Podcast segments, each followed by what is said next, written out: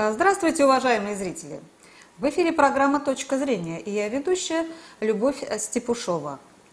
А мы в прямом эфире во всех социальных сетях, ВКонтакте, Фейсбуке, Одноклассники, Ютуб. И мы просим вас э, задавать вопросы нашим уважаемым экспертам. А у нас в гостях сегодня старший научный сотрудник ММО доцент дипломатической академии МИД России, тюрколог Владимир Аватков. Здравствуйте, Владимир Алексеевич. Здравствуйте, добрый день. Добрый день. Владимир Алексеевич, вы нам помогите разобраться, вот что происходит между Турцией и Грецией. А, вот я как бы зрителям а, сейчас расскажу, а, а, что, что я понимаю, да, а, не очень, может быть, много, но во всяком случае, как я вижу этот конфликт, этот конфликт по поводу газа на шельфе, который, был открыт да, в 2019 году около Кипра, да, где-то там в западной части э, акватории Кипра. И эти, эти месторождения стали оспариваться, э, с одной стороны, Турции, а с другой стороны, другие средиземноморские страны, Греция, Израиль, Египет, э, еще кто-то э, там заключили, собственно, Кипр заключили какой-то консорциум и решили добывать эти месторождения и по газопроводу в Европу отправлять. И Турцию как-то забыли с Ливией вместе, да? И э, потом как бы Турция спохватилась, и с Ливией заключила вот договор о разграничении вот этой акватории, и получилось так, что Грецию как бы турки отодвинули. А, и послали вот, вот в, этот, э, в, этой, в эти акватории свой разведывательный корабль. Естественно, тут э, же завертелась вот такая, такая небольшая конфронтация – подключились какие-то глобальные игроки, Франция, да, вот вдруг вступила в этот конфликт, конечно, на, на стороне Греции. Э, вступил Евросоюз, э, который вот собирается на Анкару накладывать санкции достаточно серьезные. Э, но Турция как бы не отступает и с такой угрожающей риторикой говорит о том, что если, то Турция готова к войне. Пожалуйста, сейчас там проходят учения военные, французы, Италия, там, э, Греция, Кипр с одной стороны, Турция недавно с Соединенными Штатами там проводила учения. Вот э, ситуация накаляется как бы. Э, даже, по-моему, там какой-то день чуть ли не дошло до столкновения прямого э, между Турцией и Грецией. Скажите нам э, вот свое видение ситуации, что происходит в этом регионе? Ну, спасибо большое. Я думаю, что зрителям было полезно услышать экскурс э, в саму ситуацию. Но давайте, наверное, начнем с глобального, будем опускаться ниже. Во-первых, конечно, в системе международных отношений происходят глобальные сдвиги. А, растет конфликтность, причем конфликтность растет не только в этом регионе, но и во многих других.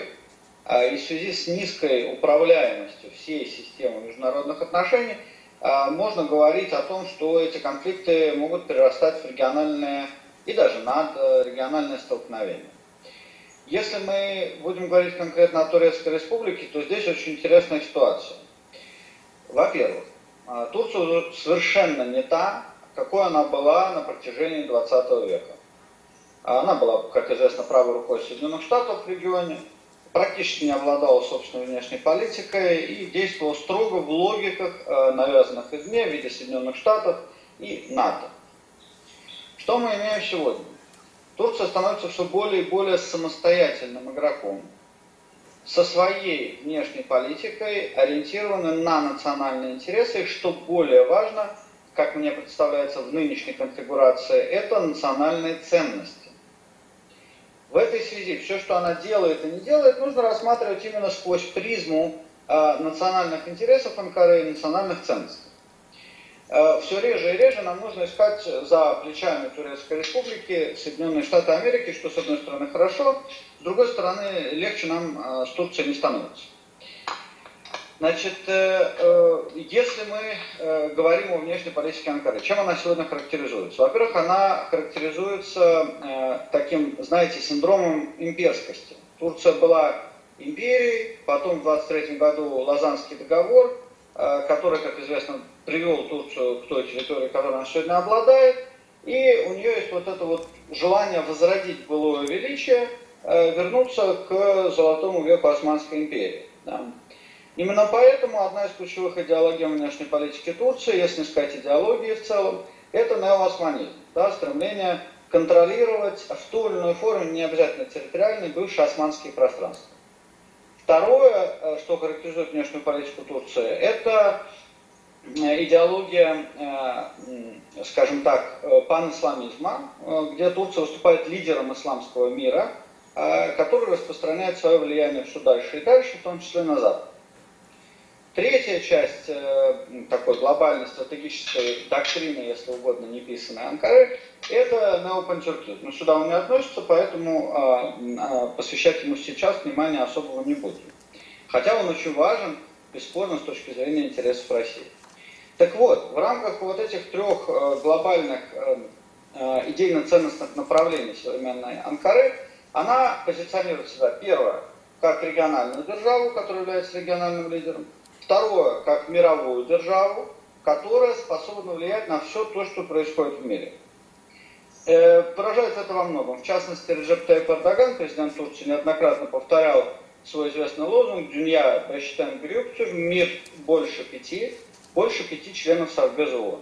Он неоднократно призывал к реформированию Совета Безопасности ООН, э, к трансформации и состава, в первую очередь, этой э, организации, и э, вот этим детерминируется вся внешняя политика Турции. По сути, она бросает сегодня вызов э, всей системе международных отношений. При этом, бесспорно, у Анкары недостаточно ресурсов для того, чтобы быть мировой державой. Это первое. А второе, мировая держава, как известно, это не только большое количество прав и амбиций, но ровно точно так же это и большая ответственность. А вот с этим у Анкары пока достаточно сложно, она готова вести конфликтную внешнюю политику, отстаивая свои собственные интересы, что вполне логично, но при этом это приводит к конфликтам. Собственно, конфликт с Грецией э, не единственный конфликт, который сегодня окружает Турецкую республику. У Турции есть, несмотря на существовавшую ранее доктрину «ноль проблем с соседями», у Турции достаточно много проблем с соседями. И не все так гладко ни с э, Сирией, как мы знаем, с официальной властью в Сирии, ни э, с Ираком, на самом деле, тоже. Э, с Ираном есть тактический треугольник Россия, Турция, Иран, однако при этом тоже не все так гладко. Да? С Арменией говорить не приходится. Э, с балканскими странами у Турции также существуют свои проблемы. Если мы говорим о Греции, то конфликт по линии Турция-Греция не нов. Он был и раньше. Э, американцы с удивлением смотрели на этот конфликт во время Холодной войны, когда две, два члена НАТО осуществляли эту конфронтацию. Но она есть и сегодня. И если постараться посмотреть объективно на эту ситуацию, то э, у нее есть несколько сторон. Да? Здесь нет тех, кого можно сказать правы, угу. а эти виноваты. Да? А? Дело заключается в том, что Турция стремится в Европейский Союз на протяжении всей второй половины 20 века, и вот уже 20 лет 21 э, Она сделала, провела большое количество реформ, представляется, что эти реформы были очень полезны для законодательства Турецкой Республики, они трансформировали существенно. Но дальше что? Э, у этого пути должен быть какое-то завершение, да, должен быть конкретный список того, что Турция сделает. Аналогично э, требует этого списка от европейцев. Его ее, ей не дают.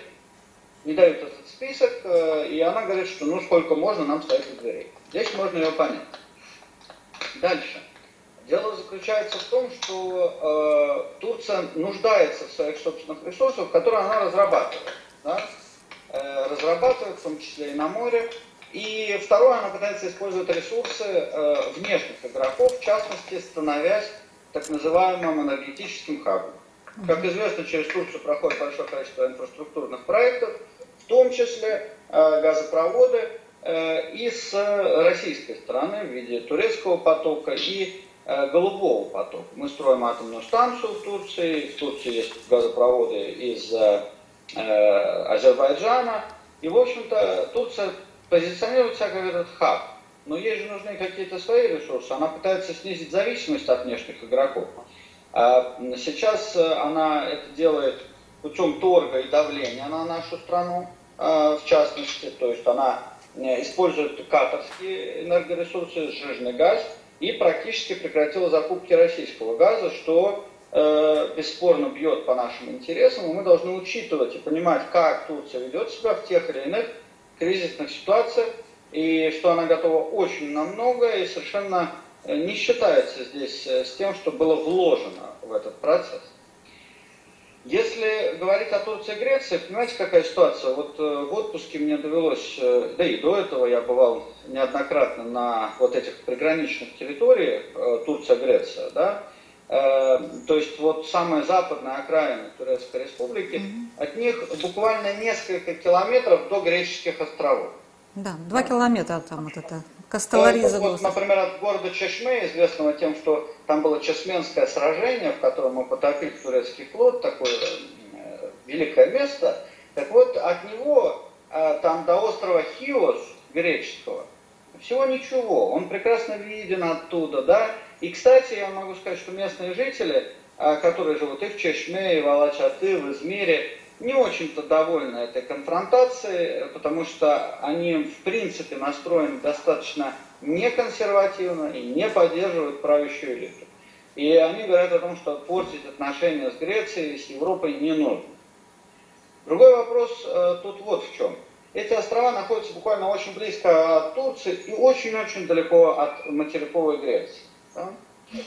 И э, Турция неоднократно нарушала воздушное пространство Греции, ее самолеты залетали туда. И, кстати, когда был известный кризис со сбитым российским самолетом в Сирии, э, многие эксперты, мои коллеги, да и я лично заявляли, что, в общем-то, э, здесь есть существенная проблема. Если даже на несколько секунд представить, что российский самолет нарушил воздушную границу Турецкой Республики, но почему греки тогда не сбивают турецкие самолеты, которые залетают туда каждый день фактически? Да? Эм, конфликт Турции с Грецией идет, наверное, со времен подписания Лазанского договора, если даже не раньше. А да? расскажите, что это за договор? Вот э, Турция все время сейчас ссылается на него. Что это за да. договор? Э, вот был подписан по итогам Первой мировой войны угу. известный Северский договор, э, по которому от Турции практически ничего не оставалось. Да? А, и единственная страна, которая ратифицировала этот договор, была Греция. И начала моментально имплементировать его, введя войска в Измир. А, и, ну, это древнегреческий город Смирна, да, и Греция моментально начала реализовывать этот договор. К чему это привело? Ни к чему хорошему. На самом деле в городе Смирна была существенная резня, а, устроенная со стороны Греции. И турки очень хорошо ее помнят и очень агрессивно в этой связи настроена в отношении Греции. Угу. Но дальше был заключен Лазанский договор, да, греки покинули территорию Турции, и по Лазанскому договору 1623 года возникла современная Турция. В общем-то, большое значение в подписании этого договора, большую роль сыграла Советская Россия, а, которая выступала за Ататюрка на том этапе, исходя из того, что он строит производит такое социалистическое строительство, но это было впечатление, связанное с его риторикой. Стоит сказать, что чем меньше Советская Россия вкладывала денег, золото, оружие в э, новую Турцию, тем э, меньше Ататюрк использовал эту риторику. Так что тут все было непросто. И, э, в общем-то, в 23 году, по сути, сформировалась современная Турция с ее границами. Ну, не до конца, там еще были ряд спорных территориальных вопросов, которые в дальнейшем поднимали. Это и с Ираком, и там тот же вопрос Кипра был неурегулированный, обмен населения был известный между Турцией и Грецией, кстати, тоже, да, когда турки приехали в Турцию из Греции, а греки из Турции в Грецию. Вот, э, э, то есть эти отношения были непростыми вот со времен 18-23 годов. Но нарушая сейчас э, э, договоренности 23 э, года, а Греция их нарушает, направляя войска на войска, эти острова, да. она подталкивает Турцию еще больше к трансформации этого договора. В Турции звучат голоса о необходимости его пересмотра и вообще отмены. Более того, стоит сказать, что первая коллективная молитва в Святой Софии, которая, как известно, угу. сейчас переделана снова в мечеть, прошла именно в день подписания этого договора, по сути, знаменуя окончание эпохи прозападной в Турции. И это очень важно. а, потому что турки демонстрируют э, свое стремление к ревизии, к пересмотру очень многих вещей, в том числе и территориального порядка. Зачем же делать подарки э, современной Анкаре э, в виде направления войск на острова? Это же приведет к возможному, подчеркиваю, возможному, неуправляемому конфликту. Потому что Турция развивается, и Турция готова отстаивать эти свои интересы. И э, провоцировать здесь ее в достаточной мере опасно. Хотя кто-то когда-то должен ей преподать урок, что такое действительно быть мировой державой, что значит учитывать э, вот этот баланс держек и противовес. Я а вот... греки здесь нарушают не только 23 год, еще было Парижское соглашение 47 -го года, э, которое тоже подразумевало не размещение войск на этих mm-hmm. островах. Потому что они все-таки действительно близко находятся от Турции, можно понимать ее заботу. Конечно. Вот. Да, и Турция вот э, говорит, что по Лазанскому договору территориальные воды э, оцениваются в 3 мили, в 3 мили, а Греция просит сейчас, то есть не просит, а установила эту границу до 12 миль. Это турок очень э, да, э, нервирует, нервирует. Да, получается, они вообще не имеют э, права на экватории, которая буквально у, у берегов. Конечно, вот. нонсенс, нонсенс. Абсолютно верно. Вот вы абсолютно верно подчеркнули, что э, по сути Турцию решают возможности э, даже передвигаться вдоль своих да. берегов, да. потому что это просто будет невозможно без разрешения Греции. Турция до сих пор не поднимала вопроса о принадлежности этих островов. Но нынешняя ситуация, боюсь, Э, в среднесрочной, если не в краткосрочной перспективе, может привести к тому, что Турция в рамках своей новоосманской политики может поднять эти вопросы. Э, учитывая сложность э, положения Эрдогана сейчас внутри общества, которое нуждается в консолидации такого консервативного, я бы сказал, и националистического электората вокруг себя, для него эти пиар-шаги в виде столкновения с Грецией – это подарок это возможность усиливать свое э, достаточно жесткое правление внутри страны. А как а, Потому угу. что э, это просто некие поводы, да, э, которые дают ему возможность продемонстрировать, что вот он национальный лидер, отстаивающий национальные интересы, и никто, в том числе его бывшие соратники, которые сейчас у него конкуренты, не может бросить ему вызов. А, вот я процитирую Эрдогана. Он заявил, мы хотим, чтобы наши греческие соседи знали, что те, кто бросил Грецию под турецкий флот, завтра, когда случится беда, исчезнут. Вот, собственно говоря, намекает, конечно, на Францию, правильно, да? Да. Они исчезнут. Здесь... Они исчезнут, как по-вашему, или действительно за греков кто-то ступит? Потому что, конечно, армии несопоставимые, греческая и турецкая. Хотя у ну, греков много немецкого оружия, я знаю, да, но, конечно, по численности и по, по мощи армия несопоставима. Сейчас как-то все держится, по-моему, на Франции, которая туда, на эти острова послала свои там Рафаэли и какие-то корабли военные, там они тоже баражируют вокруг, около этой границы. Вот Франция это поддержит Грецию, если случится война, или, так сказать, исчезнет? Франция традиционно а, в своей внешнеполитической риторике могла использовать турецкий фактор, а, потому что во Франции не так много проживает этнических турок. В отличие от Германии, которая всегда наоборот использовала больше арабский фактор, в связи с тем, что арабы во Франции больше проживают, а в Германии турки. Поэтому Германия больше молчит на эту тему, а Франция говорит – это внутриполитическая игра, я не специалист по Франции, не, не буду оценивать, что там внутри, э, это пусть мои коллеги оценят, но что касается э, именно турецкой стороны вопроса, э, у Турции с Францией отношения накалялись на протяжении последнего времени, потому что Франция и Турция имели достаточно разные позиции по ливийскому регулированию, да, да и по многим другим международно-политическим и региональным вопросам. Э, французский флот, направляемый в поддержку Греции, только еще больше отталкивает Анкару от э, натовской политики и от возможного регулирования э, кипрского вопроса. Поэтому с точки зрения интересов России вся эта конфронтация демонстрирует слабость на самом деле вот этого Североатлантического альянса, который является пережитком холодной войны. И угу. мы можем только смотреть на это и, как говорят наши китайские коллеги, да. смотреть, как проплывают трупы наших противников по реке. Mm-hmm. Они между собой не могут договориться просто по причине того, что Франция является относительно мировой державой, а Турция стремится в лагерь мировых держав, бросая вызов в том числе и, Франции, не пугаясь этого совершенно. А, а если... Угу. А... Да, слушаю вас. А если вообще вот у, у Турции союзники, вы говорите, да, что вот э, Эрдоган, э, так сказать, позиционирует себя как региональный лидер, но я не вижу у него никаких союзников. Вот ну, э, ну, даже Соединенные Штаты Америки как-то я не вижу, где они.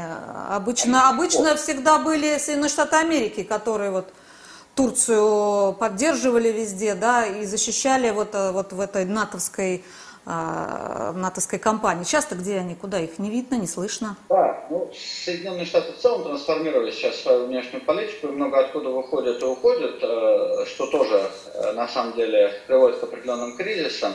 Э, кризисом лидерства во многих регионах и странах, несмотря на то, что, как известно, американцы разрушали все, куда они приходили, а ничего нового не строили. Но э, кризис лидерства налицо. Да? И в этой связи ниши заполняют другие державы, в первую очередь региональные. Э, Турция не очень сильно э, расстраивает снижение влияния Соединенных Штатов на Ближнем Востоке, потому что она пытается заменить Соединенные Штаты в этом плане. Э, Турция сумела переругаться практически со всеми за последнее время. С нами, слава богу, конфликт был улажен, и мы вернулись к реализации, скажем так, совпадающих национальных интересов России и Турции, но не без проблем, но вернулись. Если говорить о других странах, то мы уже прочитали, что у Турции с Грецией проблемы, да. с Болгарией не все так гладко. Э, с Сирией проблемы, с Ираком проблемы, с Кипром проблемы. Э, то есть, э, ну... А Египет, Египет тоже проблема, да? Египет? Египет огромная проблема, проблема да? да? Потому что, как известно, в Египте вернулись к власти военные, mm-hmm. а Турция активно дискредитировала своих собственных военных, которые со времен Ататюрка были символом светского развития Турецкой Республики. Э, после переворота или псевдо, или недопереворота, который произошел в Турецкой Республике, э, э, фактически военные как политическая часть, как политическая элита были дискредитированы и выведены из игры. А в, как известно, в Египте произошла контрреволюция против исламистов и пришел к власти режим военный, а, и что очень сильно раздразило Анкару, потому что она надеялась использовать, использовать родственную для себя группу влияния братьев-мусульман в построении отношений с Египтом. У Турции хорошие отношения с Азербайджаном на сегодняшний день, потому что Турция проводит активную пантюркистскую политику, направленную на ассимиляцию всех тюрок и вовлечение их э, в единые интеграционные платформы, коих у Турции много, э, и, если угодно, построение такой интеграции по-турецки. Да? То есть, где Турц... нужно ориентироваться во всех решениях интеграционных на турецкий опыт. Э, не на то, что более древнее, более интересно, сохранившее, так сказать, все корни тюркские, потому что бесспорно у всех тюркских государств постсоветского пространства в том числе и благодаря нашей общей истории, сохранилось намного больше э, тюркских традиций, обычаев. Но сегодня Турция пытается все это подтянуть под себя и сказать, что вот турецкое это и есть тюркское. Это очень важно. Э, поэтому Турция ищет союзников вот в этом мире, и Турция угу. ищет союзников э, в исламском мире. У Турции хорошо развиваются отношения сейчас с Индонезией, э, далеко. Далековато, понимаю. так же как Азербайджан к Средиземному морю тоже не имеет никакого отношения. Поэтому... Да, но вы спросили про союзников. Да, да, э, да. Э, что таковые есть в лице, например, развивающихся государств Африки, в которых преимущественно население исповедует ислам, в которых, угу. да, вот с ними у Турции хорошие отношения, была целая африканская стратегия президента Эрдогана. Турция один из крупнейших игроков в Африке, Э, у Турции хорошие отношения с различными группировками, э, например, в Сирии, очень неплохие отношения с отдельными группировками, но не с властью uh-huh. сирийской, да. У Турции хорошие отношения с отдельными мусульманскими группами или государствами. Но в остальном за последнее время Турецкой Республике не удалось выстроить продуктивные отношения со всем миром. С Россией ее связывают хорошие экономические отношения. Слава богу, мы развиваем отношения в сфере безопасности, у нас есть диалог, есть поставка С-400, да. сейчас уже второй эшелон. Вот отношения с Россией более или менее налажены, хотя не без проблем. Но, как известно, в сфере безопасности есть проблемы, как есть проблемы в сфере геополитики э, и попыток э, вот этого развития консерватизма Турции вовне. Я вот иногда завидую, честно говоря, завидую тому, что у турок есть такой президент, как Эрдоган. Во всяком случае, он как-то ну, понятен, адекватен и на каждый, э, на каждый удар там отвечает ударом, а не, а не вот э, как-то не прячется, а, не, не пытается там лебезить и так далее. Вот за счет чего он так вот держится хорошо? У нас вот э, элиты какие-то вот странные, они вот все у них на Западе, а турецкие элиты, они что из себя представляют? Они национали... такие национальные элиты все же. Вот мы все ставим вопрос национализ... национализации элит – который все на Запад смотрит. А как там в Турции в этом плане? Значит, э, в Турции достаточно четко выстроена лидероцентричная модель, лидероцентричная модель, то есть сконцентрировано все на Эрдогане. Элиты, э, это не хорошо или не плохо, это в принципе характеристика Востока. Турция mm-hmm. становится все более и более восточной страной, и в этом смысле тоже. Соответственно, элиты все больше ориентируются именно на Эрдогана и его решение. Если он так скажет, будет так. Это замечательно. Э, такой вопрос, что эти элиты, а, консервативно, а неизбежно консерватизмы сталкиваются. То есть другие консервативные государства, не будем показывать пальцами, имеют э, перспективу, к сожалению, логичную, э, к столкновению с другими консервативными. И второе, эти элиты националистически настроены. Причем под национализмом я имею в виду не заложенный Мустафой Кемалем Ататюрком принцип национализма, где Турция, где все граждане, проживающие в Турции, называются турками. А я имею в виду другое. Национализм уже вышел за границы Турецкой республики. Пресловутые туркоманы в Сирии. Это же тоже часть турецкого национализма, на которую нужно обращать пристальное внимание. Потому что Турция включает э, то, что мы называем соотечественники за рубежом, а, в состав вот этого турецкого национализма. Э, это может привести к очень долгоиграющим а, последствиям формирования лоббистских групп за рубежом, что уже очень активно идет. В этом плане, да, действительно можем сказать, что Турция молодец, она отстаивает свои собственные интересы, и это очень логично. А, другой вопрос, что при любой смене э, Эрдогана Э, кто бы ни пришел на его место, из-под всего нынешнего, по крайней мере, эстеблишмента, если мы посмотрим, а ориентированного в основном на Запад и работающего Запада, угу. что мы получим с точки зрения интересов России в среднесрочной или в долгосрочной перспективе? Это очень серьезный вопрос.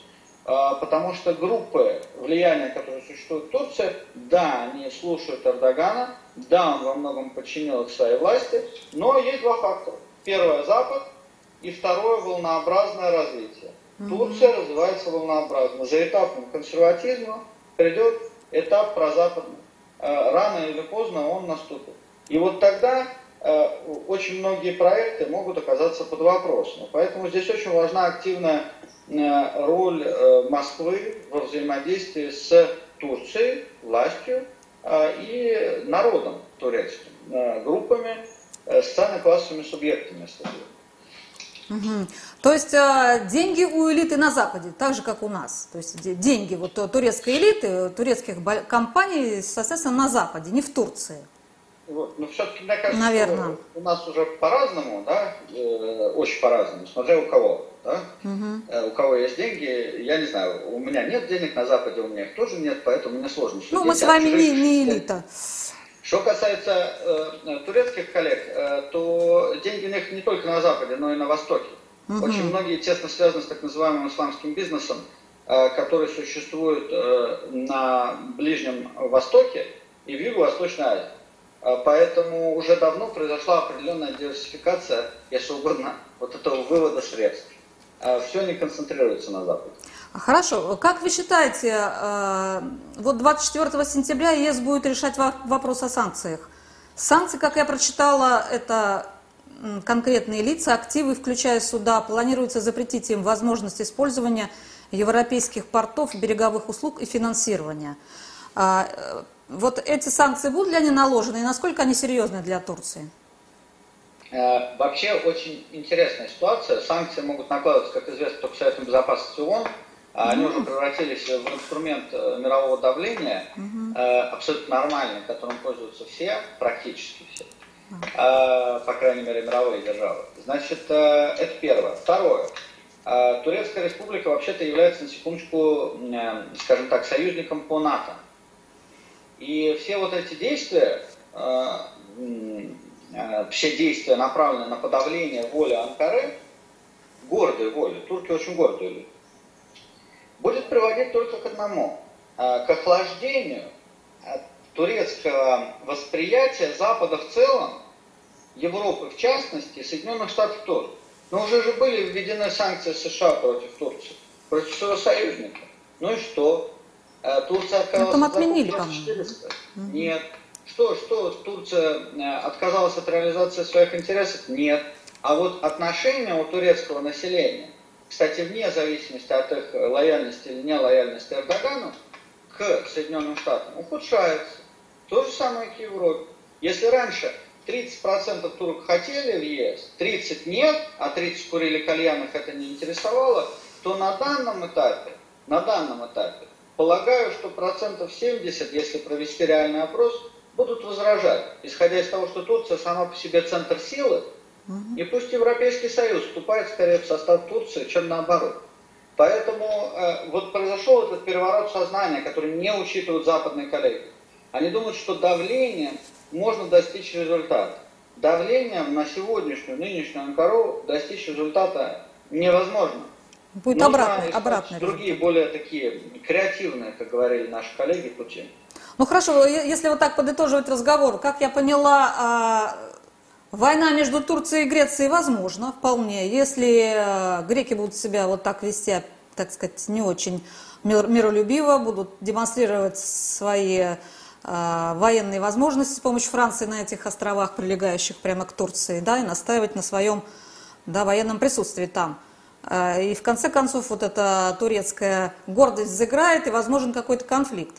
В этом плане, конечно же, Франция, скорее всего, не вступится за Грецию, да, и мы будем свидетелями, свидетелями какого-то передела, да, в этом, в этом регионе, передела границ. Правильно я поняла? Ну, э, на самом деле, да, фактически так, только я бы все-таки не говорил о войне такой полномасштабной, mm-hmm. привычной для нас явлении, Э, но очевидно, что конфликт расширяется.